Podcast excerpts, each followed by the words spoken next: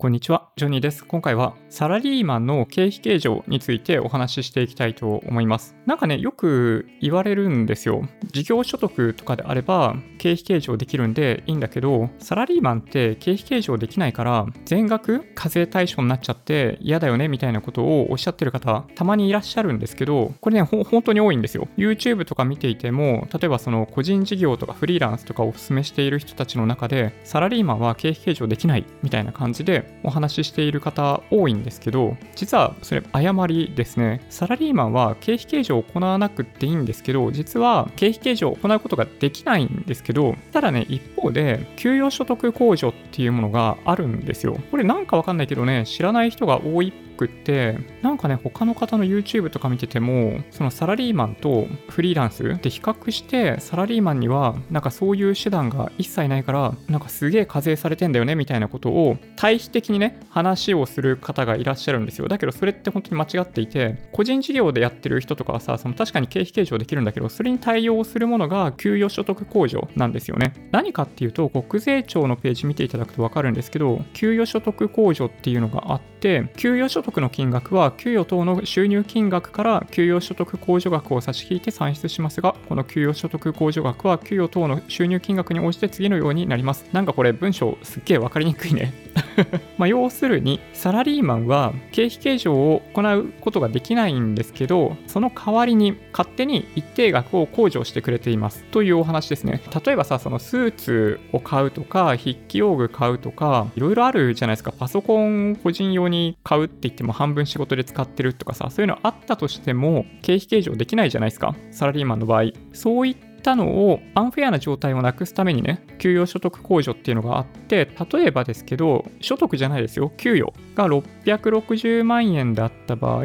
収入金額かける20%プラス44万円？ってここに書いてあるんだけど、これちっちゃいかな？これね、そう、例えば660万円だった場合、660万円の2割なんで132万プラス44万だから、176万円が給与所得控除として引かれています。それに対して最終的に所得税、所得税とか住民税って課税されてるんですよね。なので、さっきお話ししたように、フリーランスとかさ、その個人事業やってる人たちは、その自分で購入したパソコンとかを計上できるみたいな感じにね、よく説明されてるんですよ。一方で、サラリーマンってそういうのできないよねみたいな感じで言われていること多いんだけど、それはある種合ってるんだけど、間違ってると思いますね。はい。今お話ししたように、給与所得控除、660万円の収入がある人だったら、176万円の給与所得控除を受けてるわけじゃないですか。そんなに使ってる仕事のためにお金。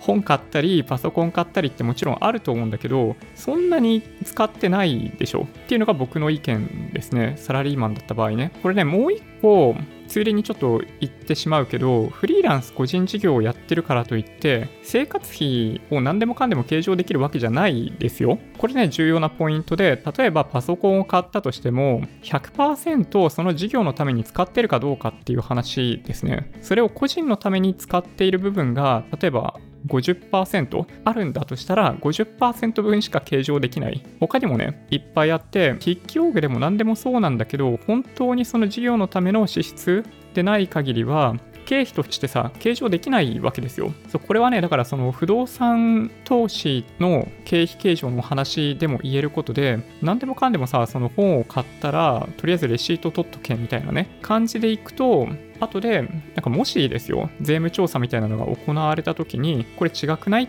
て話になっちゃうんで、もしかしたらね、不動産屋さんとかから何でもかんでも経費計上できますよみたいな説明を受けてる人っているかもしれないんだけど、それは誤りですね。はい。脱税行為になるので、マジでやめた方がいいと思います。話はね、ちょっと戻っちゃうんだけど、個人事業フリーランスと比べてサラリーマンは圧倒的にその経費計上っていう観点で不利だみたいな話。確かにね、それはそうなんですよ。源泉徴収っていうのは国税庁とかね、その財務省にとって都合がいい制度、仕組みだというのは間違いない。だけど、サラリーマンが一切自分で購入したものを計上できていない状態であるかどうかと言われると、給与所得控除というものが存在する以上、一切加味されていないというような表現は間違っているというふうに思います。さっき言ったように収入660万円ある人は176万円分給与所得控除されているというのがあったりするんで少なからずそういう控除額が存在するっていうことはなんかそういう説明をするときには合わせて触れてほしいなって個人的には思いました。はい。だからね結論を言っちゃうと結論を言ってしまうとサラリーマンで青色申告してる人が最強だと思います。もし今回の動画が参考になったっていうようであれば、高評価お願いします。合わせてチャンネル登録していただけると嬉しいです。それではご視聴ありがとうございました。バイバイ。